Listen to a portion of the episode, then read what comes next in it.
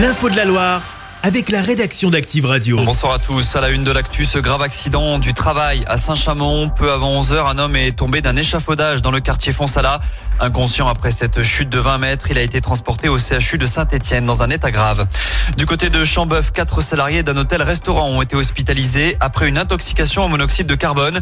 Ils se plaignaient de maux de tête depuis plusieurs jours et un taux anormalement élevé de ce gaz incolore et inodore a été détecté dans la cuisine de l'établissement. Âgés de 19 à 62 ans, les victimes ont été transportés dans des hôpitaux stéphanois. Thierry Mandon, convoqué devant la justice mi-juin prochain, l'ancien directeur de la Cité du Design devra répondre de plusieurs délits, dont tentative de détournement de biens publics et escroquerie. C'est l'adjoint à la culture à la ville de Saint-Etienne, Marc Chassobéné, qui avait fait un signalement suite à une suspicion de fausse facture à la Cité du Design. Edgardo Greco reste en prison. La demande de remise en liberté du pizzaiolo stéphanois, membre présumé de la mafia italienne, a été rejetée ce matin par la Cour d'appel de Lyon. Son avocat, maître David Metexas, nous indique qu'il va se pourvoir en cassation.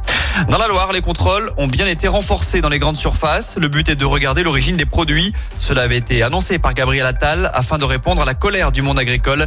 Chez nous, en une semaine, ce sont une dizaine de structures ligériennes qui ont reçu la visite de la DDPP, la direction départementale de la protection des populations. C'est trois fois plus qu'en temps normal. On poursuit avec une info route. Vigilance ce soir sur la 7 Nord si vous souhaitez rejoindre la 47 pour vous rendre à Saint-Etienne. La bretelle de bifurcation sera fermée entre 21h et 6h demain matin en raison de travaux d'entretien dans le secteur. Ça va souffler fort dans les prochaines heures. La Loire bascule en vigilance jaune au vent ce soir. L'alerte va débuter à 21h et des rafales de 65 km heure sont notamment attendues dans l'Ondaine. Enfin, on termine avec un mot de foot et ce nouvel exploit du. Les amateurs altiligériens ont battu Laval, quatrième de Ligue 2 hier soir et ils se sont qualifiés pour les quarts de finale de la Coupe de France. Le tirage au sort aura lieu dans une heure environ. Les poneaux, nouveaux petits poussés de la compétition, peuvent hériter d'un gros morceau comme Paris ou Rennes, mais aussi de clubs plus abordables comme Valenciennes ou Lyon par exemple. Chaque semaine, vous êtes plus de 146 000 à écouter Active uniquement dans la Loire.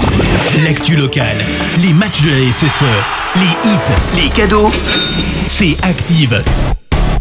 Source Médiamétrie, IR local, habitude d'écoute en audience semaine dans la Loire des 13 ans et plus, de septembre 2021 à juin 2023.